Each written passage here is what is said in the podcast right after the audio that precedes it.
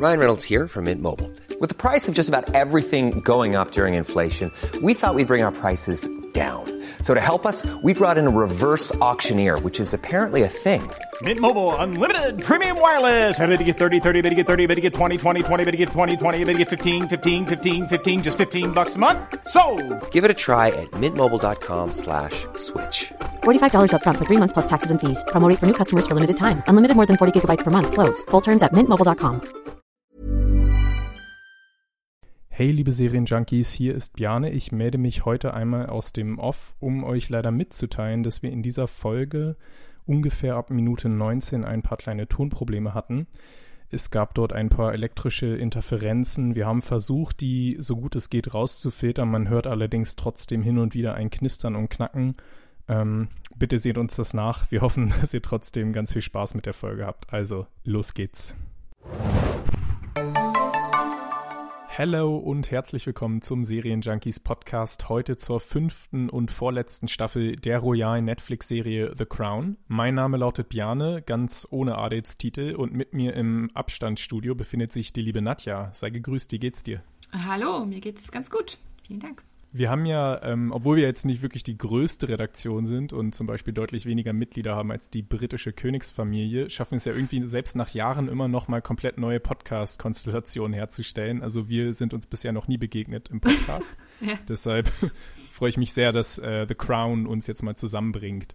Ja. Meine erste Frage an dich wäre dann auch, äh, wie du so generell zu der Serie stehst, wie doll dein Fanherz schlägt und was vielleicht auch von den bisherigen vier Staffeln so dein Liebling war. Oh ja, ich äh, finde die Serie wirklich richtig ähm, vereinnahmt. Also mir gefällt sie sehr gut. Als ähm, kleiner History-Nerd vielleicht auch. Ich habe auch sogar mal Geschichte studiert. Und ähm, finde die Kombi eigentlich ganz gut, ne? Dass man so historische Fakten mit so ein bisschen Soap und schicken Einstellungen ähm, verweben Ja. kann. Und ähm, ja, habe mich auch direkt äh, von Anfang an war ich gleich drin und muss sagen, ich glaube auch die erste Staffel fand ich fast sogar am besten ähm, bisher, einfach von der Zeit. Ich glaube, weil, weil es dann doch so lange her ist, was da passiert, worum es geht, ähm, dass man, ja, dass ich nicht so genau Bescheid wusste. Ne? Also, dass die, die historischen Fakten und all das, was damals so passiert ist, ähm, Winston Churchill und einfach die Atmosphäre, die da auch so war, das, das fand ich ähm, ganz toll. Also, und wie war es bei dir? Ja, also mir geht's da, glaube ich, ein bisschen ähnlich wie dir, dass ich auch hauptsächlich äh, von den frühen Staffeln auch sehr angetan war. Auch natürlich mit der äh, Schauspielerin Claire Foy, die ich ganz super fand. Ähm, und eben genau wie du gesagt hast, einfach dort ist die Geschichte am längsten her und man kann vielleicht auch noch ein bisschen was Neues lernen. Aber jetzt, wo wir immer näher an die Gegenwart kommen, kommen für mich auch manchmal so ein paar Problemchen mit dazu. Es hat für mich in Staffel 3 und 4 trotzdem noch alles super funktioniert, aber dort würde ich sagen, war es dann vor allem Queen Olivia Coleman, die das Ganze sehr getragen hat. Ja, deshalb bin ich jetzt sehr gespannt, wie wir beide die neue Staffel aufgenommen haben. Ich habe schon eine kleine Ahnung, wir haben auch schon ein bisschen im Vorgespräch äh, was verraten. Aber ich würde sagen, bevor wir zum Inhaltlichen kommen, müssen wir uns mal dem neuen Cast widmen. Und vielleicht mal auch direkt angefangen bei der neuen Hauptdarstellerin Imelda Staunton. Man kennt sie ja aus Harry Potter 5 als die böse Dolores Umbridge, obwohl jetzt die, die großen Staunton-Fans wahrscheinlich schon wieder wütend sind, weil ich das als erstes erwähne und sie darauf reduziere. Sie hat natürlich auch noch andere Einträge gehabt, aber ich denke so der andere populärste jetzt in der jüngeren Vergangenheit war ihr, ihre Rolle auch in den neuen Downton Abbey-Filmen. Ähm, hast du noch etwas, wo du sie am, am gernsten gesehen hast oder irgendwas, was du mit ihr verbindest? Nee, eigentlich nicht. Das waren wirklich die beiden Sachen. Und bei Downton Abbey hat sie ja nicht mal so eine große Rolle. Also. Hm. Ja, ich denke, weil wir jetzt auch beide nicht regelmäßig ins äh, britische Theater gehen, wo sie ja auch sehr zu Hause Oh ja. ist, ist dann vielleicht auch wirklich so das, was man am ehesten kennt. Aber wie hat dir denn Staunton als neue Queen gefallen? Oder was hast du vielleicht auch gedacht, als sie gecastet wurde damals? Es ist ja manchmal so schwierig, ne? Also weil man überrascht ist, wer dann gecastet wird und am Ende in der Serie klappt es vielleicht dann doch so ein bisschen. Also es ist ja immer ganz anders, als man vorher denkt, wie es dann umgesetzt wird mit viel Make-up und je nachdem, wie gut die Darsteller und Darstellerinnen sich dann in die Rolle reinversetzen können. Deswegen ähm, dachte ich, ja, Ähnlichkeit besteht durchaus. Und ich glaube, was, was sie sehr gut umgesetzt hat jetzt, war dieses Stoische. Ne, diese, so wie wir die Queen kennen, wirklich ähm, kaum irgendwie Mimik und äh, sehr reduziert äh, von den Emotionen her. Das hat sie wirklich sehr gut mhm. gemacht. Trotzdem hatte ich immer mal wieder so ein ganz bisschen so einen Eindruck, ah, so, so eine unfreiwillige Komik, die, die nicht wegging. Also vielleicht war es jetzt wirklich ja. der Harry Potter Fluch, ich weiß es nicht, aber so, so ein bisschen vielleicht zu viel des Guten, so, weißt du, was ich meine? Also. Ich glaube, ich weiß, was du meinst, ja. Ähm, sie hat es natürlich auch am schwersten jetzt von allen drei Darstellerinnen, weil, wie du es schon sagtest, das ist die Queen, die wir jetzt in der, im kollektiven Gedächtnis noch am meisten in Erinnerung haben. Das heißt, da ziehen wir dann den, den härtesten Vergleich natürlich auch zur Realität und sich damit zu messen, ist dann nochmal was ganz anderes, als jetzt eine junge Queen zu, zu spielen, die man nur noch von Briefmarkenporträts ja. kennt. Ja. ja. Was mich bei ihr auf jeden Fall überrascht hat, ist, ich kannte sie jetzt hauptsächlich als Dolores Umbridge und ich dachte mir, ja gut, so ein bisschen vielleicht auch ein Hauch des Finsteren passt vielleicht dann auch ganz gut zur späteren Queen. Ähm, ich war überrascht, dass sie aber auch so, so was Naives irgendwie mit reingebracht hat, was ja immer wieder auch bei Libby, so wird es ja unter Freunden genannt, auch immer ein bisschen mitgeschwungen ist. Und wir haben es jetzt in der neuen Staffel sehr viel gemerkt in den Interaktionen mit Prince Philip, der sie ja manchmal auch so ein bisschen als, ja wirklich als Naivling so abgetan hat. Ne? Und manchmal sieht man dann wirklich so, wie sie sich so wundert über Dinge oder einfach auch fast so ein bisschen unschuldig wirkt. Und das hätte ich nicht gedacht, dass ähm, Imelda Staunton das auch rüberbringen kann, weil man halt ihr Gesicht irgendwie schon mit etwas anderem verbindet.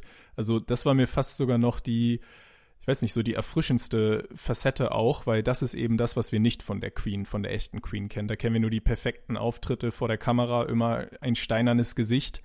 Und sie jetzt auch mal irgendwie überrascht zu sehen und sowas, das fand ich eigentlich ganz cool. Ja, wobei es dann wieder ähm, vielleicht vom Anschluss her nicht so ganz passt, weil Olivia Coleman und Claire Foy hatten ja beide so diese Art Coolness mit reingebracht. Mhm, mh. Und das war ja jetzt so kaum noch, also weißt du, was ich meine, so mehr dieses von ihrer Einstellung her, ne? Also so einfach mhm. eine gewisse Coolness, ähm, was man eben auch der Queen ursprünglich nicht zugetraut hätte und das hat sich jetzt so ein bisschen umgekehrt. Ähm, und dann ist die Frage, haben sie einfach wieder mal die Anschlusscharaktere nicht so ganz äh, zusammenpassen, casten können? Ja. Oder ist es einfach eine neue Facette der Queen, die im Alter dazu kam, dass sie dann so ein bisschen den Hang zur Realität vielleicht verloren hat oder auch kein Interesse mehr hatte und dann eben, ähm, wie du sagst, so leicht naiv rüberkam, kann ja durchaus auch sein. Ne? Also das sind so die Fragen, mhm. die man dann immer sich so ein bisschen stellt. Und da wir ja nun einfach das nur als Vorlage haben und nicht genau reingucken können, wie ja. war es im Palast, äh, werden wir diese Fragen auch nie beantworten können, leider.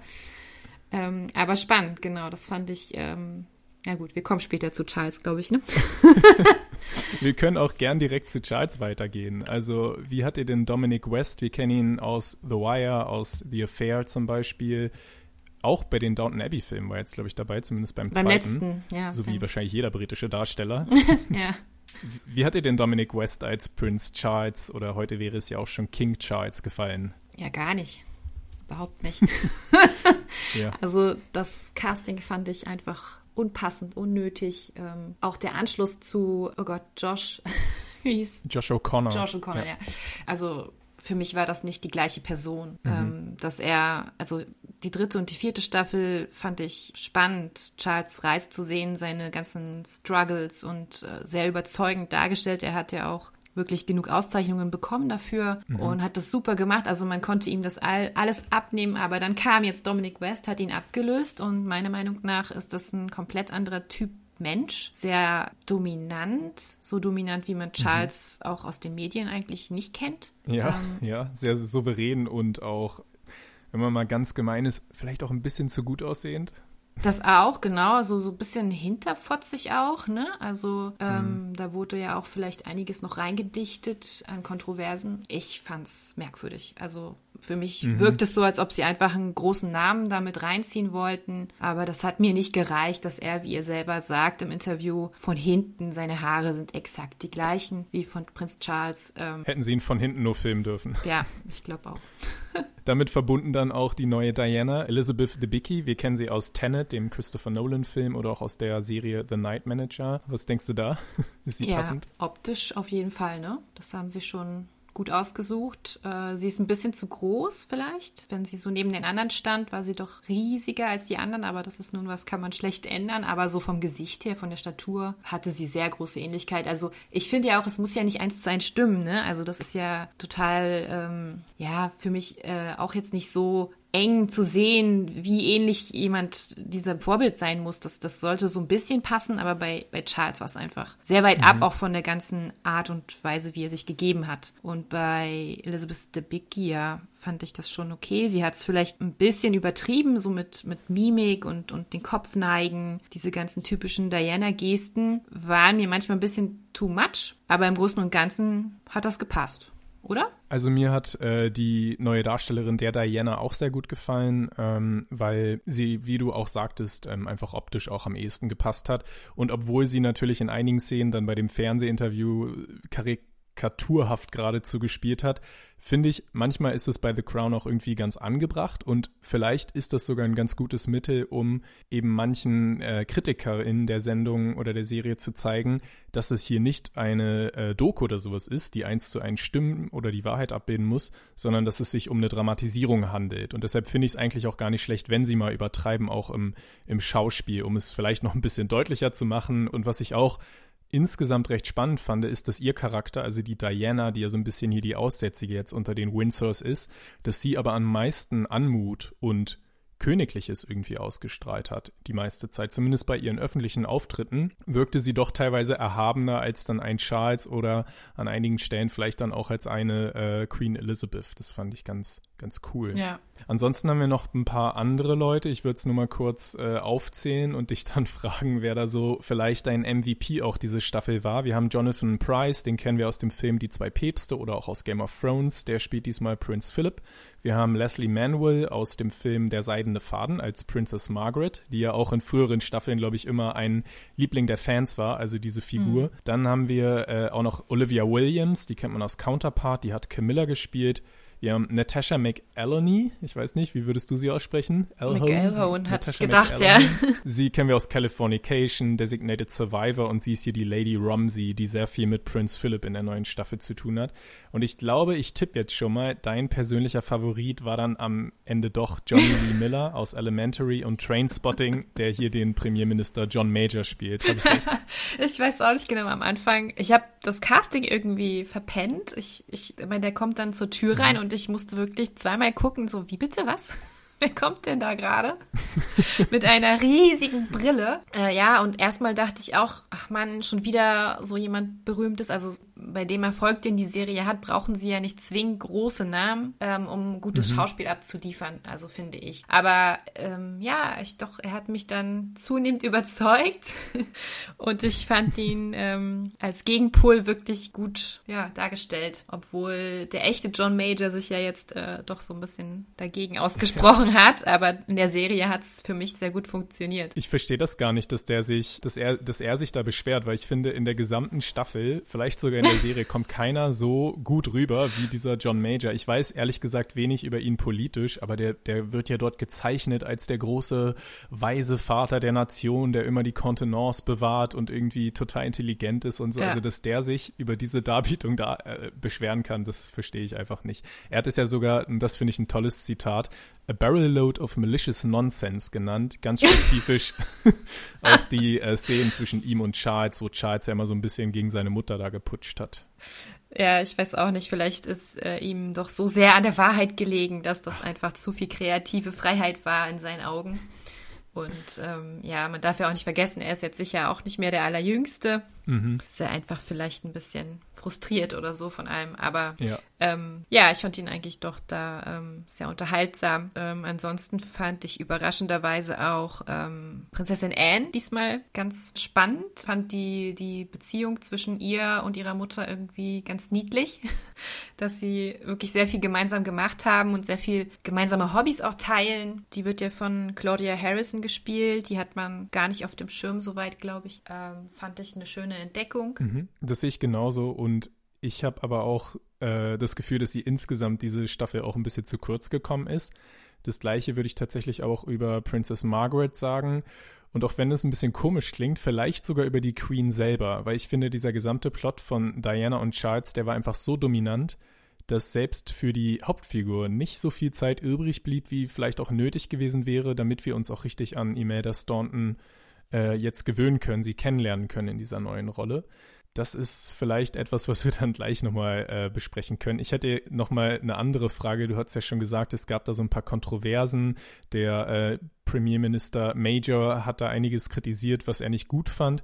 Eine Sache, die ich auch interessant fand, ist, dass eine Beraterin der Serie, Jemima Khan, die eine Freundin von Diana war, die ist so ein bisschen aus Protest auch aus der Serie ausgetreten, weil sie nicht das Gefühl hatte, dass äh, Peter Morgan, also der Serienmacher und Co., der Diana jetzt wirklich gerecht werden in der neuen Season. Und es gab ja auch generell die Kritik, muss diese neue Staffel jetzt so kurz nach dem Tod der echten Queen vergangenen September rauskommen? Hast du dazu eine Meinung? Ähm, wie stehst du auch vielleicht dazu, dass man hier diese Hinweistafeln reinbringt, dass es nicht unbedingt alles der Wahrheit entsprechen muss? Oder was ist so ein bisschen die Verantwortung so einer halbbiografischen Geschichtsserie in deinen Augen? Tja, das ist natürlich echt schwer zu beantworten. Ja, also man, ich glaube, in dem Moment, wenn man als Zuschauer sich davor setzt und ein bisschen berieseln lässt, muss, muss einem einfach klar sein, dass das Fiktion ist. Dass, dass das inspiriert wurde von mhm. wahren Ereignissen, aber das ist genau wie bei jeder True Crime Adaption. Das kann nicht einfach, das ist keine Doku, ne? Es ist auch keine Reality Show. Und ja, mit dem Wissen muss man einfach viele Punkte doch ein bisschen nüchterner betrachten, als sie dann da erscheinen. Es ist bisschen vielleicht mhm. auch in dem Fall jetzt, weil es um The Crown geht, wie so ein modernes Märchen. Man schaut so ein bisschen hinter die Kulissen von der Königsfamilie, aber ist es so passiert, weiß man eben nicht. Also das, das ist offen. Finde ich okay. Und was ähm, Jimmy McCann angeht, ja, das habe ich auch gelesen und fand es irgendwie auch schade, dass das so ähm, den Verlauf genommen hat. Ich habe mich auch in der äh, Staffel jetzt gewundert, dass Diana so alleine dargestellt wurde. Mhm. Und ähm, vielleicht haben sie sich dann jetzt gar nicht mehr getraut, auch Jimmy McCann ins Spiel zu bringen, denn sie war ja wohl eine sehr enge Freundin genau in dieser Phase ihres Lebens und hatte sicher noch mehr Freundinnen oder einen Freundeskreis und man hatte so ein bisschen das Gefühl, ähm, nach der Trennung saß sie wirklich nur alleine in ihrer Wohnung und hat geweint oder sich irgendwie beschäftigt ja. und ähm, hatte extrem viel Langeweile und das habe ich ihr nicht abgenommen. Also da habe ich mich auch gefragt, was, sie hatte wirklich niemanden? Also nicht mal ihre mhm. Geschwister oder die Freundin, mit der sie am Anfang in der WG gewohnt hat. Also da muss es doch jemanden gegeben haben. Und gab's mhm. ja wohl auch. Ne? Ja. Also dass das so komplett ausgeblendet wurde, hat mich ganz schön gestört. Und auch die Beziehung zu ihren Söhnen, ähm, Harry und William, wird ja auch ein bisschen vernachlässigt. Ja, naja, die sind halt immer im Internat. Ne? Also. Das ja, ist okay, halt wirklich stimmt, so, glaube ich. Da wirklich so gewesen ja. sein.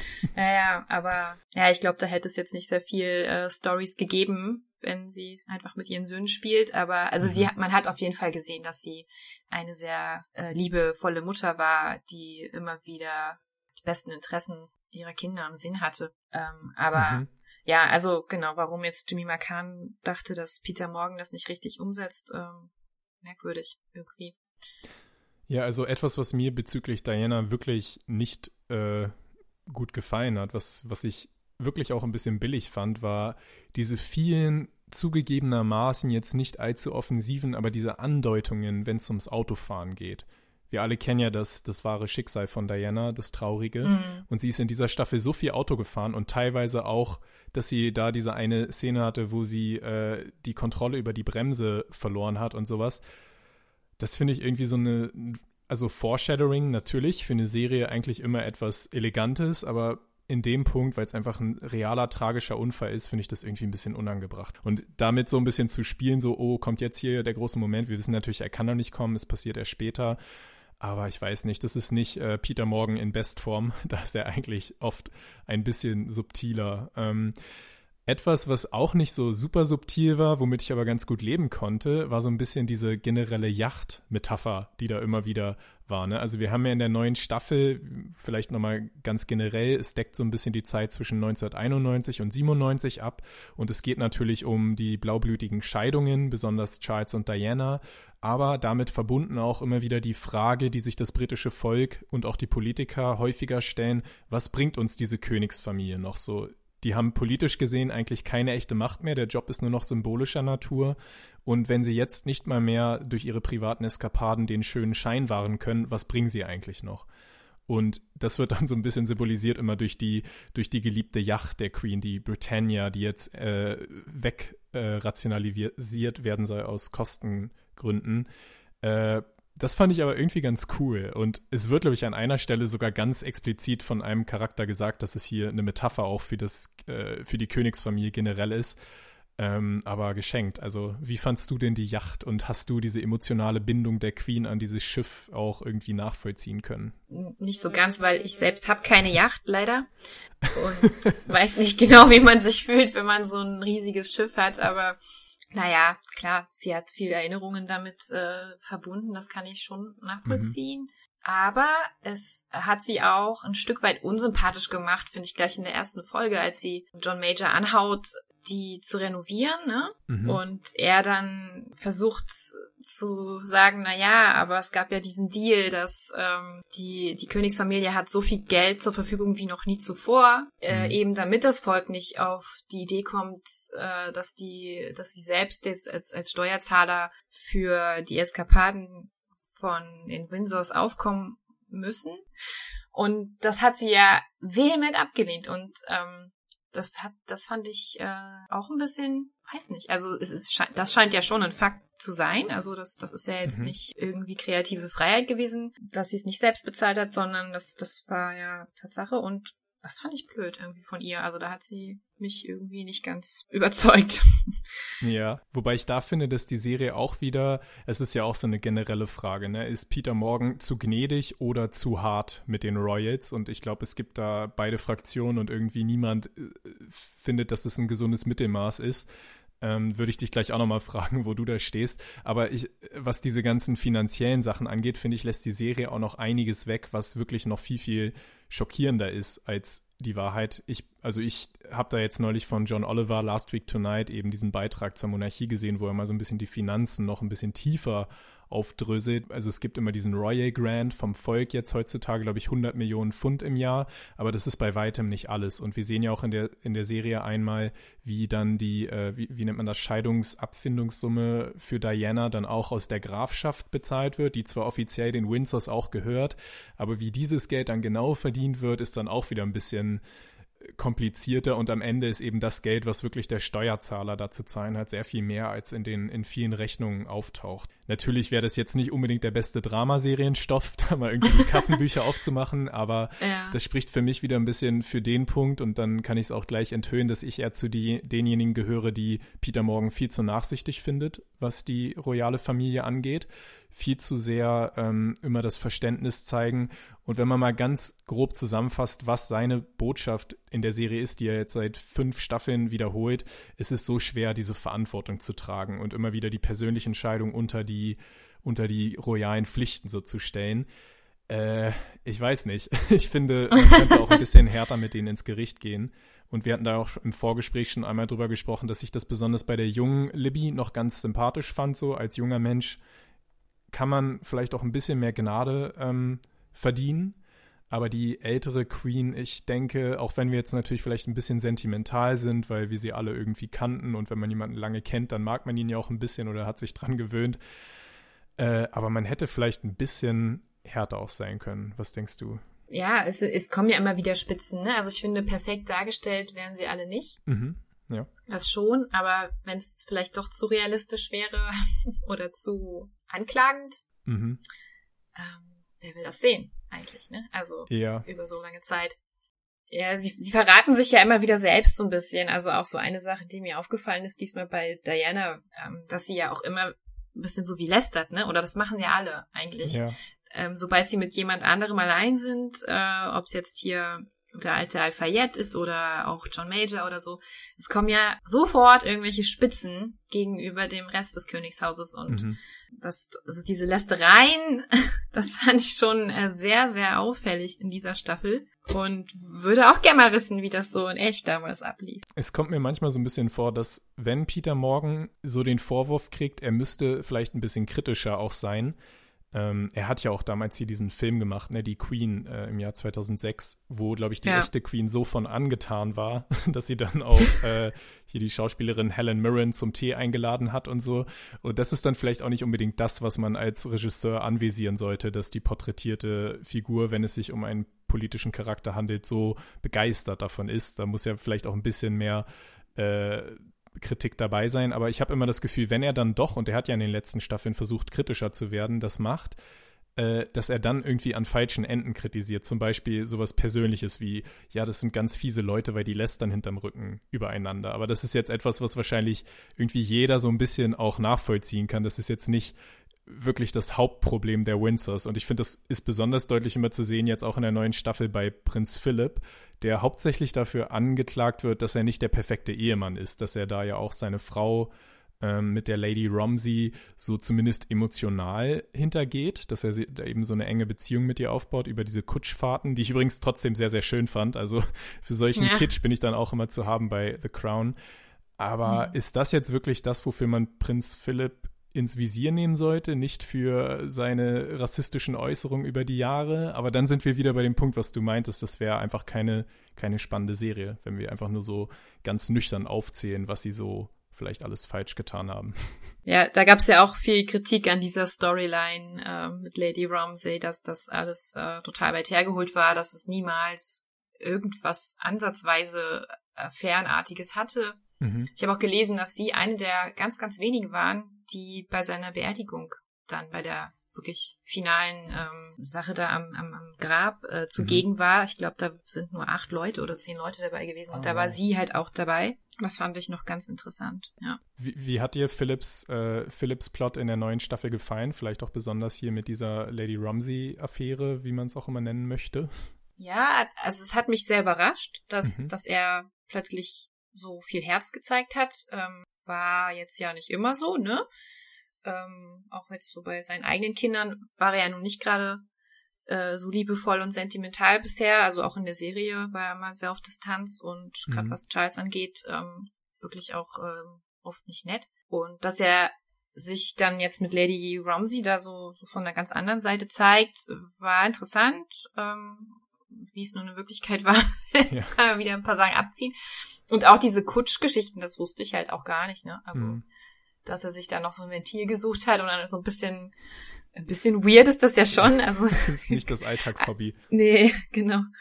Ähm, ja, aber auch so diese, ähm, glaube ich, was das Spannende an der Sache war, die, die Gespräche über Trauer, die die beiden ja verbunden hat. Ähm, mhm fand ich schön. Also das, das hat mir sehr gefallen. Und äh, die, ja, also dass, dass auch er seine Vergangenheit doch äh, immer wieder, ja, dass sie ihm immer wieder begleitet hat, ne? Also sein, mhm. sein Trauma als kleiner Junge und so verlassen zu werden und dass die geliebte Schwester gestorben ist und so, das, das ähm, fand ich gut gemacht eigentlich. Ja, also ich bin irgendwie auch, zumindest was den Crown Philipp angeht, schon immer ein großer Fan gewesen. Er war irgendwie ein bisschen mein Liebling. Ich denke da also wirklich einer meiner Lieblingsmomente in der gesamten Serie ist, wo er damals so aufgeregt ist, als er die Astronauten kennenlernen darf, weil er hat ja immer so dieses Ding, dass er an allen Dingen interessiert ist und das ist ja auch in der neuen Staffel wieder so, dass er so intellektuell ist und er kennt sich auch aus mit, äh, wie Bluttests genau funktionieren und so weiter. Das finde ich irgendwie immer ganz sympathisch auch. Ja. Und äh, ja, wenn man dann immer wieder das Reale vom Fiktion, von der Fiktion trennt, dann freue ich mich einfach immer, auch Philipp zu sehen in der Serie. Was sind denn sonst so, ähm, bevor wir vielleicht noch über, über Lieblingsfolgen sprechen, so deine, deine Lieblingserinnerungen dieser Staffel? Wir haben ja auch sehr viele eher unerwartete Ausflüge, habe ich so das Gefühl, wo man dann manchmal auch das Gefühl hat, okay, was ist jetzt los? Zum Beispiel der, äh, die Zeit in der russischen Revolution oder auch der gesamte Ausflug äh, mit Mumu in der, in der dritten Episode ist es, glaube ich, schon. Was sind so, was bleibt dir denn so am ehesten in Erinnerung positiv? Ja, ich, genau das sind eigentlich die, die Episoden, die mir dann immer voll ja. haften bleiben, ähm, die so ein bisschen außerhalb der Reihe spielen. Ich weiß auch noch, so in der ersten Staffel erinnert mich immer an die Episode mit dem Nebel. Mhm. Äh, weißt du das noch? Da war eine, wo es die ganze Zeit so krass neblig war, da sind halt auch Leute gestorben und ähm, mhm. so, da, da ging es nur so am Rande wirklich um die Familie und das fand ich aber total spannend und gut gemacht. Und so ähnlich ist es jetzt hier auch wieder, dass die Sachen, die jetzt gar nicht so viel mit der Queen und dem Rest zu tun haben, dann so hängen bleiben, ne? Weil alle anderen Folgen fließen so ineinander, Scheidung, Scheidung, Scheidung und ähm, Britannia und all das äh, zieht sich ja komplett durch, aber mhm. dann kommt eben diese Mumu-Folge, das ist, äh, kann ich schon mal verraten, äh, auch meine Lieblingsfolge gewesen. Ah, sehr schön. Mhm. Ähm, die so völlig was anderes beinhaltet, zwar immer noch ähm, die Verbindung behält, aber irgendwie uns komplett entführt in, in eine andere Welt, äh, zu anderen Menschen und ähm, ob das jetzt gute Menschen waren oder nicht, ist auch wieder die andere Sache, ne? Aber fand ich äh, wirklich spannend zu sehen, einfach wie wie ähm, die Familie Al-Fayed, äh, ja, wie es dazu kam, dass die überhaupt mhm. so im Umfeld von Königs dann am Ende gelandet sind, obwohl sie eigentlich ähm, aus armen Verhältnissen in Alexandria stammen. Ja, und ähm, vor allem die Geschichte um den Butler. Ähm, ja, ja, das war echt Sydney so eine Johnson. schöne kleine kleine Nebengeschichte, das stimmt. Ja, also hat mir sehr gut gefallen. Und ähm, da muss ich sagen, hat Peter Morgan irgendwie auch so ein Händchen, ne? Also so mhm. diese kleinen Perlen rauszuarbeiten, die am Ende doch irgendwie so ein Gewicht haben mhm. im Laufe einer Staffel. Ja. ja. Ich finde da auch die, die Dynamik ähm, zwischen Diana und Mohammed Al-Fayed super. Also einmal da bei dem, was war da? Äh, irgendein Pferdereit. Polo? Oder, ja, Polo, ja. genau, wieder irgendwas, was auch immer die Royals da machen, wie sie dann so die, die Notlösung oder die, der Notehrengast ist, weil die echte Queen gar keinen Bock drauf hat, äh, sich neben ja. ihn zu setzen. Aber Diana und er, die haben irgendwie so einen schönen Sinn für Humor dann miteinander und ich weiß nicht, das wärmt mir dann schon das Herz total. Also ja. Ja. Fängt zwar auch wieder an, indem sie lästert, ne? Aber ja, irgendwie finden sie dann diese Ebene. Er ist ja halt auch mega enttäuscht, dass er mhm. da nun nicht weiterkommt. Und äh, also ich hätte auch nie erwartet, dass sie bei den Alpha jetzt so weit ausholen, dass wir da wirklich noch den Vater kennenlernen und dass wir auch erstmal so ein bisschen Dodis äh, Dating Live noch bei The Crown präsentiert kriegen. Das hat mich auch ziemlich überrascht. Ich hätte gedacht, er würde dann einfach kurz vor dem vor dem Unfall mal auftauchen, dass wir ihn zu sehen kriegen.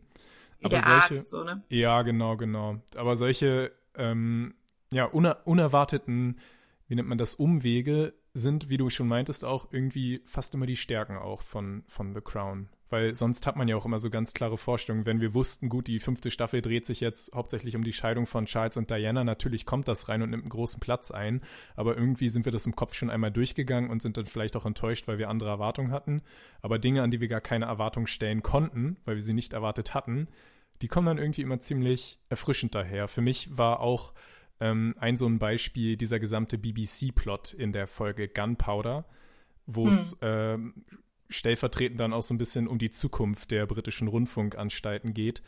Ähm, und in dem Fall auch, also eben so dieses alte Denken, so ein bisschen auch königsnah ähm, und weiß ich nicht, es geht um Ehre und auch was Zwischenmenschliches und dann dieser moderne Stil, ähm, dass es um Einschaltquoten geht und man muss sich auch mit den Privatsendern und so messen können. Und einfach, das hat ja auch heute wieder so eine Relevanz, wo wir sehen, dass die, dass die Tories ja geradezu versuchen, die BBC abzuschaffen. Dass einfach diese Diskussion, ist die BBC noch nötig? Ist die königliche Familie noch nötig? Das ist irgendwie alles so auch ein ähnliches Denken. Äh, war ja. für mich auch ein, äh, hätte ich nicht gedacht, dass das so einen Raum einnimmt. Hat mir auch sehr, sehr gut gefallen. Ja, wie fandest du denn äh, generell dieses Interview und den Weg dahin ja. mit Martin Bashir?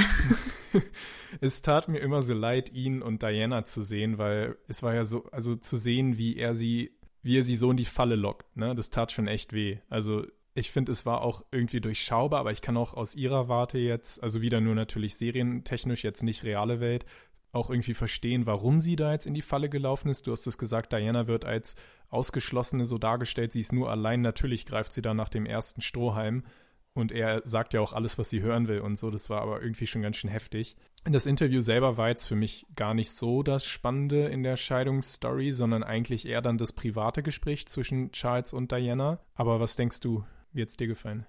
Ja, also ich ähm, war, mir war das auch gar nicht so klar, dass er, dass er sich so ein bisschen ausgetrickst hat, mhm. um das Ganze zu bekommen. Und ähm, das fand ich echt heftig eigentlich. Also, dass das so passiert ist, aber auch ja ihren Drang wirklich nochmal zu sprechen in, in Realität und in Fiktion war vielleicht auch ein bisschen unklug mhm. einfach aber klar sie war irgendwie doch hochgradig depressiv wahrscheinlich und mhm. ähm, das, das wurde eben auch leider nicht ganz so gut rausgearbeitet, wie es ihr wirklich ging. Also man hat gesehen, sie ist einsam, aber mhm. äh, was war jetzt mit ihrer Essstörung, die ja so viel Raum in der vierten Staffel hatte. Stimmt, ähm, ja. Wie ging es damit weiter überhaupt? Ne? Also wenn man das anreißt, dann sollte man irgendwie auch ein bisschen damit äh, weitergehen. Äh, Gab es die da gerade nicht? Das hätte man ja im Nebensatz auch sagen können. So, ach Mhm. nee, zum Glück habe ich das überwunden oder weiß ich nicht. Ähm, so so ein bisschen die die losen Fäden wurden mir da nicht ganz so gut wieder zusammengefügt. Ja, aus, aus, also wenn man sich das vorstellt, dass sie wirklich so verloren ist, dann war das vielleicht für sie der einzige Weg, aber hat ihr nicht viel gebracht, glaube ich, am Ende, ne? Also Hm. irgendwie äh, Rache oder so, ja, hat, glaube ich, eher für mehr Unmut auch beim Volk gesorgt. Mhm. Und es wirkt auch, finde ich, fast so, als sie dann der Queen eben persönlich mitteilt, dass sie dieses Interview aufgezeichnet hat, dass es ausgestrahlt wird. Da wirkt sie auch ziemlich beschämt, oder? Habe ich das falsch? Hast du auch den Mhm. Ja, Eindruck ja. gehabt, ne? Ja. Und das Gespräch zwischen ihr und, und Charles, wie kam das bei dir an?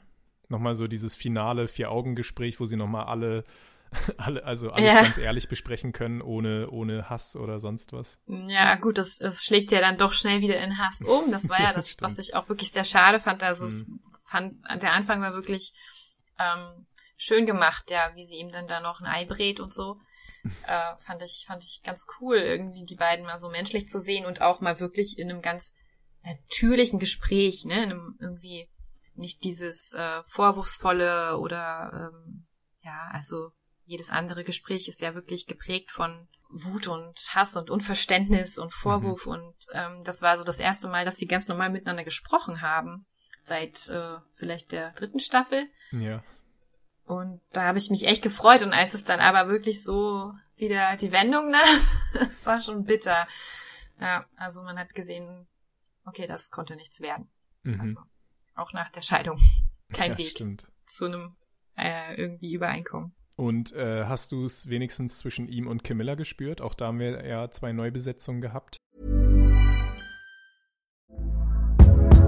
Hey there, it's Michelle Norris. I'm host of a podcast called Your Mama's Kitchen. When I travel, I'm usually looking for a way to find a taste of home when I'm not at home. And one of the things I love to do when I am at home is entertain. And Airbnb allows me to do that. When I was in California recently, I rented a house that had a great kitchen. And when we were sitting around the table, we we're all thinking, we're in someone else's house. Someone could be in all of our homes as well. If you have a home, but you're not always at home, you have an Airbnb. Your home might be worth more than you think. Find out how much at airbnb.com/slash host. Ja, doch, das hat auf jeden Fall für mich besser gepasst. Ich fand auch, dass ähm, Olivia Williams das richtig gut gemacht hat. Mhm. Ähm, mit blonder Perücke. Ja, kaum Ähm, wieder zu erkennen. Das äh, war auch ähm, ja guter Cast und ich hätte noch vielleicht mir ganz bisschen mehr Story von ihr gewünscht. Mhm. Mm, Man sieht sie ja immer nur mit ihrem eigentlichen Ehemann da auf dem Sofa die Nachrichten anschauen. Ja. Und das fand ich sehr eigenartig, äh, dass sie das so gemacht haben scheinen. Und genau, wann, wann genau war jetzt wirklich bei denen Schluss? Äh, wie lange hat der Mann das eigentlich mitgemacht? Und ähm, da hätte ich mir so ein bisschen mehr Background-Story noch gewünscht. Mhm. Das, äh, weil sie ja wirklich, also, ne, guck mal, sie, sie ist jetzt neben ihm auf dem Thron, also einfach, Ja, ja, ich, ich brauche mehr Infos. Was ist da passiert? Ja. Und man hat ihn auf jeden Fall diese große Liebe abgenommen Mhm. und auch dieses äh, bezeichnende Telefongespräch, so das äh, fand ich dann gar nicht so furchtbar, wie es, wie man es immer so gedacht hat. Ne? Also es Mhm. war, wie auch glaube ich Anya gesagt hat, äh, ja, man sieht, man hört, dass ihr euch einfach liebt. Das finde ich auch überraschend, genau, dass sie eben dort auch einfach wieder so ein bisschen das zeigen. Ja, gut, in den Medien sieht das dann immer alles ganz schlimm aus, so als so eine, so eine billige äh, Überschrift in der Sun oder so hier. Prinz Tampon oder was weiß ich. Aber wenn man dann sieht, wie das genau entstanden ist, dann kann, glaube ich, jeder einzelne Mensch auch privat sagen, ja, okay, das kann jedem passieren. Also ein privates Gespräch zwischen zwei Leuten, die verliebt sind und irgendwie gerade albern drauf sind, natürlich wird da irgendwas Komisches vielleicht auch mal gesagt. Und das ist ja nicht für andere Ohren gedacht. Und da hat die Serie dann auch wieder, glaube ich, ein bisschen Sympathie geweckt. Und allgemein auch über Camilla wusste ich eigentlich nie so viel. Ich habe immer so ein bisschen mitbekommen, dass viele sie nicht mochten und auch immer ein bisschen, weiß ich nicht, diesen Vorwurf gemacht haben. Da ist Lady Diana damals ja so die schönste Frau der Welt, waren sich, glaube ich, viele einig. Und warum, warum liebt Charles nicht sie, sondern diese vielleicht eher äh, gewöhnlichere Camilla? Aber man merkt einfach, warum er sie liebt, weil sie einen unglaublich tollen Sinn für Humor hat, weil sie auf einer Wellenlänge sind und auch das irgendwie so rüberbringen zu können, da finde ich, hat die Serie dann auch wieder Charles fast einen Gefallen getan, also dem echten King Charles jetzt. Obwohl er natürlich in vielen anderen Momenten auch äh, nicht sehr gut rüberkommt. Und ich glaube, das, was, da haben wir vorhin schon einmal kurz drüber gesprochen, dieser ganze Punkt, dass er eigentlich die gesamte Staffel über am Thron seiner Mutter sägt, das ist schon eigentlich ein ziemlich heftiger, heftiger Vorwurf, so, der, der ja auch von dem Premierminister Major ganz konkret äh, kritisiert wurde. Was hältst du davon? Also es wird sicherlich ein bisschen übertrieben sein, aber findest du es als Symbolik trotzdem fair, dass man natürlich merkt, dass Charles so ein bisschen ungeduldig wurde über die Jahre oder ist das, ist das nicht okay? Ich fand es nicht okay. Also, mhm. das, das war doch zu, zu, naja, man hat irgendwie doch das Gefühl gehabt, er wollte ihn als Bösewicht der Staffel darstellen. Mhm.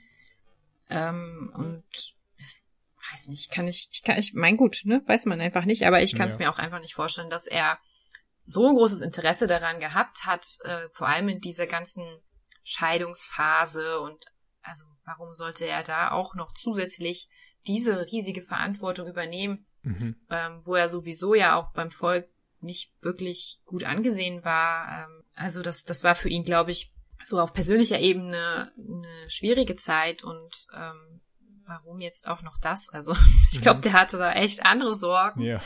Und vom Typ her, also auch das, was man in den vorherigen Staffeln von ihm gesehen hat, das war ja überhaupt nicht äh, sein Ding. Einfach. Mhm. Also, ne, der, der versteckt sich da gerne in seinem, äh, äh, oh Gott, ich weiß jetzt gerade gar nicht, wie sein Anwesen wieder heißt, aber der, der werkelt da im Garten rum und trifft sich mit Freunden und liest und irgendwie scheint er damit auch ausgelastet zu sein. Dann hält ja. er mal ab, ab und zu eine Vorlesung und so. Das ist jetzt meine Wahrnehmung, aber mhm. reicht das nicht? Zumindest für den Moment. Ja, immerhin haben sie ihm äh, ein paar rational nachvollziehbare Argumente auch mitgegeben. Es war jetzt nicht einfach nur so, ich will König sein, wie so ein Baby, so, bäh, gib mir jetzt ja, die Krone, ja. sondern er hat ja gute Punkte vorgebracht. Er hat gesagt, wenn die Monarchie überleben soll, dann braucht es jetzt dringend Reformen. Seine Mutter kann diese Reformen nicht mehr machen. Also irgendwie wäre es jetzt vielleicht wirklich eine gute Idee, mal einen Generationswechsel einzuläuten. Rein rational gesehen hätte ich auch gesagt, dass es vielleicht ganz gut gewesen wäre. Wir wissen jetzt ja, wie es in echt gelaufen ist. Aber ja, ich fand es trotzdem irgendwie ein spannendes Thema, weil es wenigstens auch mal ein bisschen politische Brisanz in die Staffel reingebracht hat.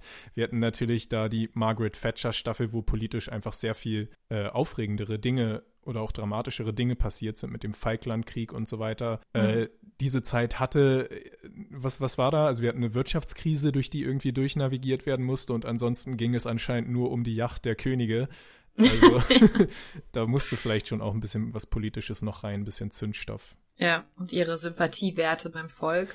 Ja, genau, immer Umfragen, Umfragen. Das ist ja auch eigentlich nicht wirklich dann so die echte Politik. Da habe ich auch gelesen, dass das wohl auch ähm, ein bisschen aufgebauscht wurde, weil mhm. die, die eigentliche Umfrage hieß wohl damals nicht, äh, wer möchte, dass sie abgesetzt wird, sondern es hieß, wer dafür ist, dass sie in den nächsten Jahren abgelöst wird. Mm, also das ändert ja. schon, ja, das ist so vage. Ich habe mir noch aufgeschrieben als eines meiner, äh, meiner Lieblingsmomente Timothy Dalton, der James Bond-Darsteller, oder man kennt ihn auch aus Penny Dreadful, der den Peter Townsend nochmal zurückgebracht hat. Und ja, ich glaube, du hast vorhin auch schon gesagt, die Margaret-Folge äh, war auch für dich wieder eine schöne. Und ich weiß nicht, das hat mir, also, das war dann wieder dieses Sentimentale, was Peter Morgan wirklich auch am besten kann, was ja. einfach super war, ne? Wie diese beiden jetzt deutlich älter als damals, wir kannten sie ja schon mal in Jung, nochmal zusammenkommen und so ein bisschen, weiß ich nicht, darüber zerbrechen, dass sie ihr gemeinsames Leben einfach nie haben konnten.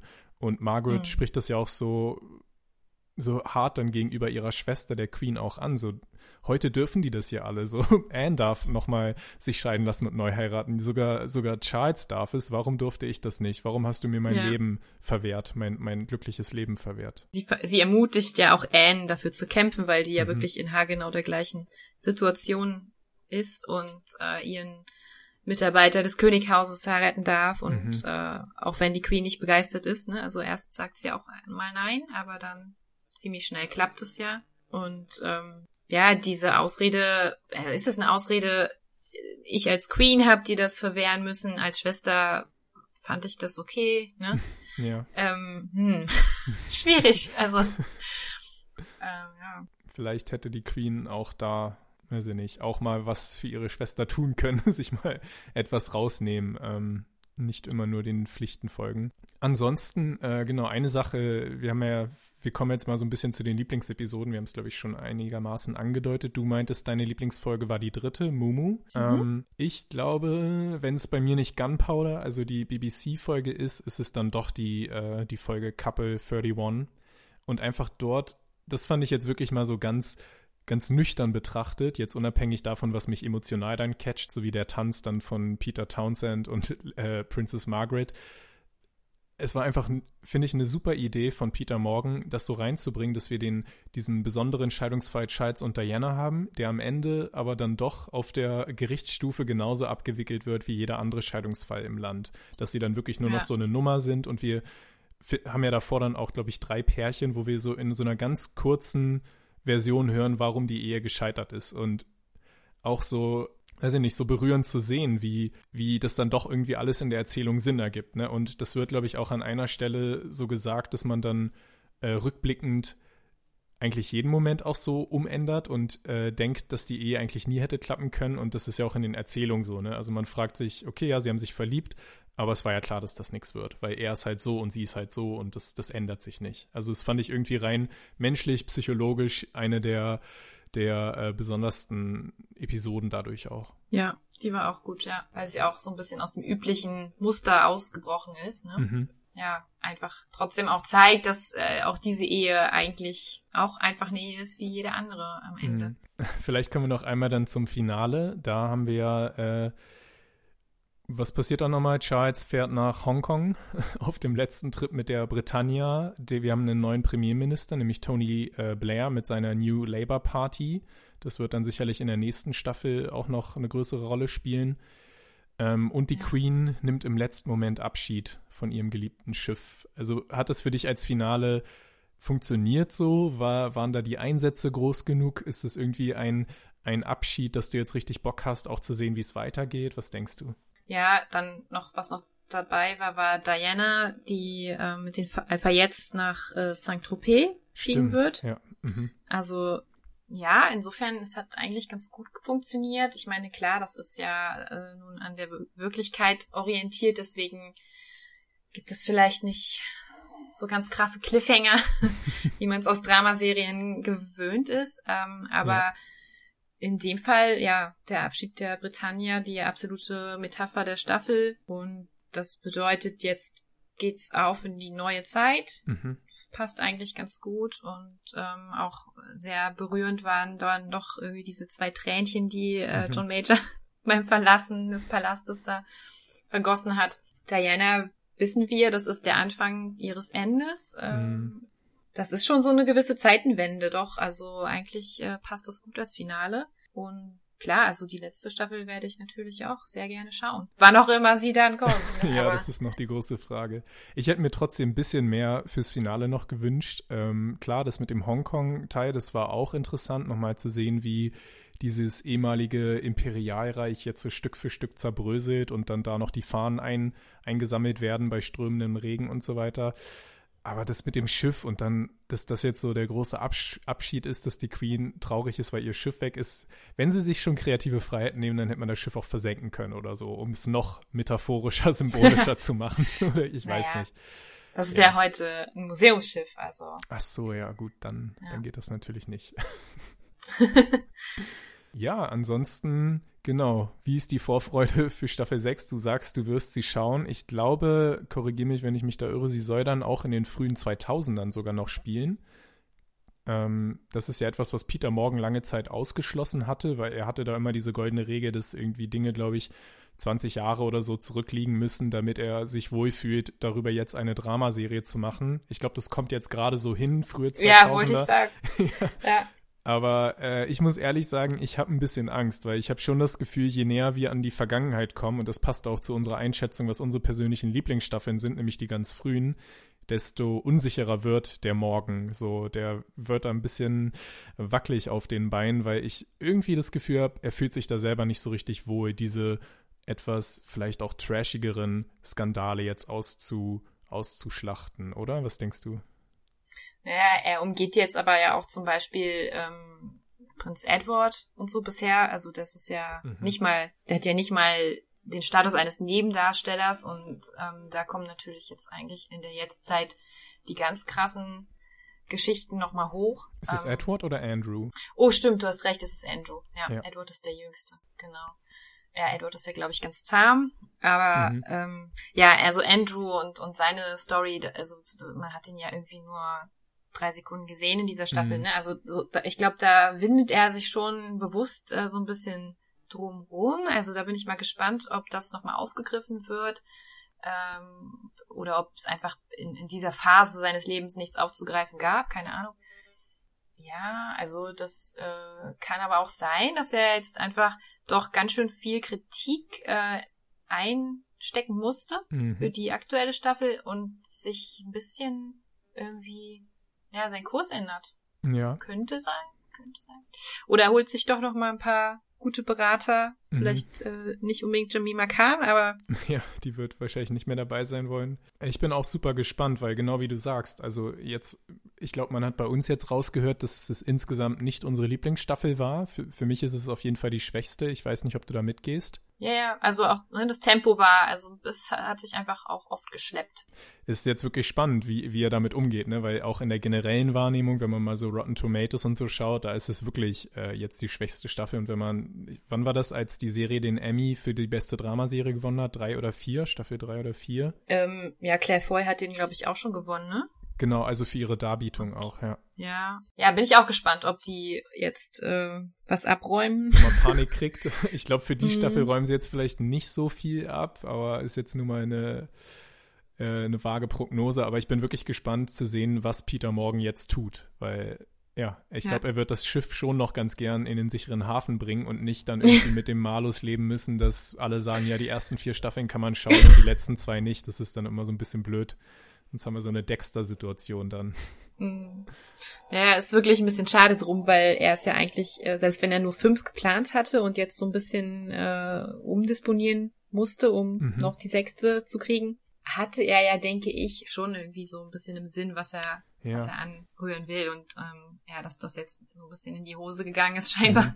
ist schon traurig. Also. Stimmt, auch interessant, ne, dass er da vielleicht doch auf seinen ersten Instinkt hätte hören sollen. Aber wenn Netflix dann sagt, komm, es ist hier unser größtes laufendes Prestigedrama, äh, das muss noch ein Weilchen laufen, dann ist es vielleicht doch irgendwie schwierig, da auch Nein zu sagen. Ja, ich habe mich ja auch gefreut, als es dann hieß, ach nee, doch sechs Staffeln, ist ja auch irgendwie eine mhm. rundere Zahl, wenn immer ne, die Darsteller alle zwei Staffeln wechseln, passt das auch.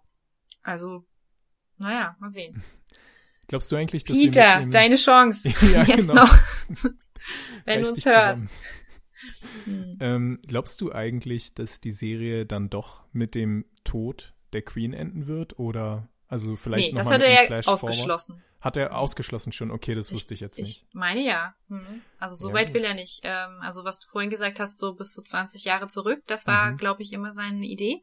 Ja. Ähm, aber nee, das, das passt auch irgendwie jetzt nicht mehr. Ne? Also dann, dann bräuchte er ja irgendwie zehn Staffeln, ja. glaube ich. Dann werden wir auch nie einen erwachsenen äh, Harry oder William wahrscheinlich zu sehen kriegen, obwohl ja der Prinz Harry, glaube ich. Ja, schon. Mhm. Warte mal, also, na jetzt. Mm, also die, zumindest wurde ja Kate Middleton schon gecastet. Ach, stimmt, stimmt, ja. Ja, also er ist dann vielleicht immer noch gerade irgendwie in der Uni oder so, also, aber, naja, ich weiß gerade nicht, wie alt ist er? Anfang der 80er geboren? Also, ja. Ja, stimmt, das, das ist, oh Gott, Zeit. das hat mich gerade schon schockiert, dass Anfang der 2000er 20 Jahre her ist. Aber zumindest wird Prince Harry nicht der Wunsch erfüllt, dass äh, Damian Lewis ihn spielen wird. Das hat er mal in einem Interview gesagt. Das finde ich auch so spannend, dass er der Einzige, glaube ich, aus der Royal Family ist, der auch äh, sich so dazu geäußert hat und die Serie jetzt nicht partout ablehnt, sondern er sagt, ja, sie ist natürlich hart und manchmal unfair, aber generell bringt sie ja schon ganz gut auch auf den Punkt, wie hart dieser Job auch ist. Und der ist ja auch so hart, dass er und seine Frau sich da ja auch zurückgezogen haben. Sicherlich auch noch aus anderen Gründen, aber. ja. ja, ja, das stimmt, ja. Damien Lewis ist aber auch eine merkwürdige Wahl. so, ich meine, ja, ein rothaariger 20 Schauspieler. Jahre älter. Ja. Muss man erstmal sich einen anderen überlegen. Vielleicht Rupert Grint ansonsten, auch noch ein Brite. Ah, stimmt. Ja. Das passt besser, finde ich. Aber dann wäre irgendwann komplett Harry Potter da irgendwie. ja, stimmt. Ich denke, wir kommen dann langsam mal zu einem Fazit. Äh, vielleicht willst du noch mal versuchen, so ein bisschen auch jetzt konkret auf die Frage, würdest du Leuten empfehlen, die fünfte Staffel anzuschauen, trotz unserer Kritikpunkte, ja oder nein? Also wenn man die vorherigen vier ganz gern geschaut hat, auf jeden Fall. Mhm. Einfach auch, um selbst sich eine Meinung zu bilden und den Vergleich zu ziehen, wer macht's besser. Mhm. Ähm, und äh, ja, also irgendwie glaube ich, dass man ja auch so ein bisschen will, wissen will, wie, wie geht's jetzt weiter und wie geht die Geschichte nun aus und kann ich mir gar nicht vorstellen, dass Leute dann abschalten, ne? Also ja. Oder? Denkst du? Ja, mir geht's ähnlich. Also auch wenn ich jetzt bei vielen Dingen manchmal dann die Augen rolle, ich schaue trotzdem weiter hin. Also irgendwie muss die Serie dann immer noch was haben. Sie ist total unterhaltsam. Also selbst in äh, ein bisschen holprigen Momenten wird's nie langweilig in meinen Augen. Und das ist irgendwie nee. auch gar nicht so leicht, ne, weil so, weiß ich nicht, so Familiensoap und keine Ahnung, eigentlich wissen wir eh alle, was ungefähr passiert. Das muss man erstmal so spannend hinkriegen. Und das ist dann doch wieder den, den guten Einfällen von Peter Morgan geschuldet, der dann Kleinigkeiten vielleicht überspitzt und irgendwie Dinge symbolisiert ausdrückt. Das ist schon, finde ich, auch eine hohe Kunst. Und selbst wenn es jetzt nicht mehr so gut ist wie früher, ist The Crown für mich trotzdem noch eine, eine super Serie und ich schaue sie einfach total gern. Also ich freue mich auch auf die sechste Staffel weiterhin, trotz allem. Ja, es ist äh, sehr, sehr unterhaltsam und ähm, es ist auch wirklich gut gemacht, wie er immer wieder so eine feine Prise Humor mhm, einstreut, mhm, genau. die natürlich einige Charaktere, so Philip, Margaret und so ein bisschen mehr für sich gepachtet haben. Ja.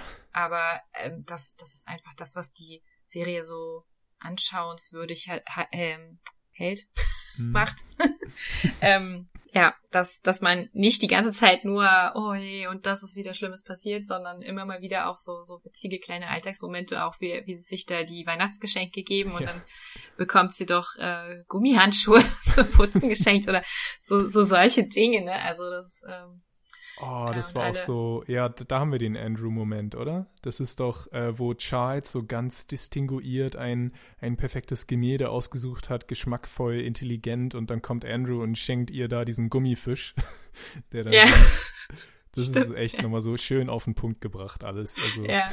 die Dynamik. Genau, also solche Szenen sind einfach Gold wert und ähm, oder auch äh, kommt äh, Margaret mit der Queen Mom mhm. ähm, vom Spaziergang nach Hause und irgendwie, ja, wie sie dann so, ja, wir sind spazieren gegangen, ich habe sie nicht umgebracht und ähm, ja, immer wieder ja, sehr die menschlich Queen Mom, Die Queen Mom ist auch echt ein Highlight, den wir jetzt noch gar nicht wirklich erwähnt, aber auch, wo sie dann hier ihr Farbfernsehen und die ganzen neuen Kabelsender und so kriegen, das ist dann auch ziemlich schön. Oder wo dann auch William der Queen zeigt, äh, wie man Beavis and Butthead wegschaltet.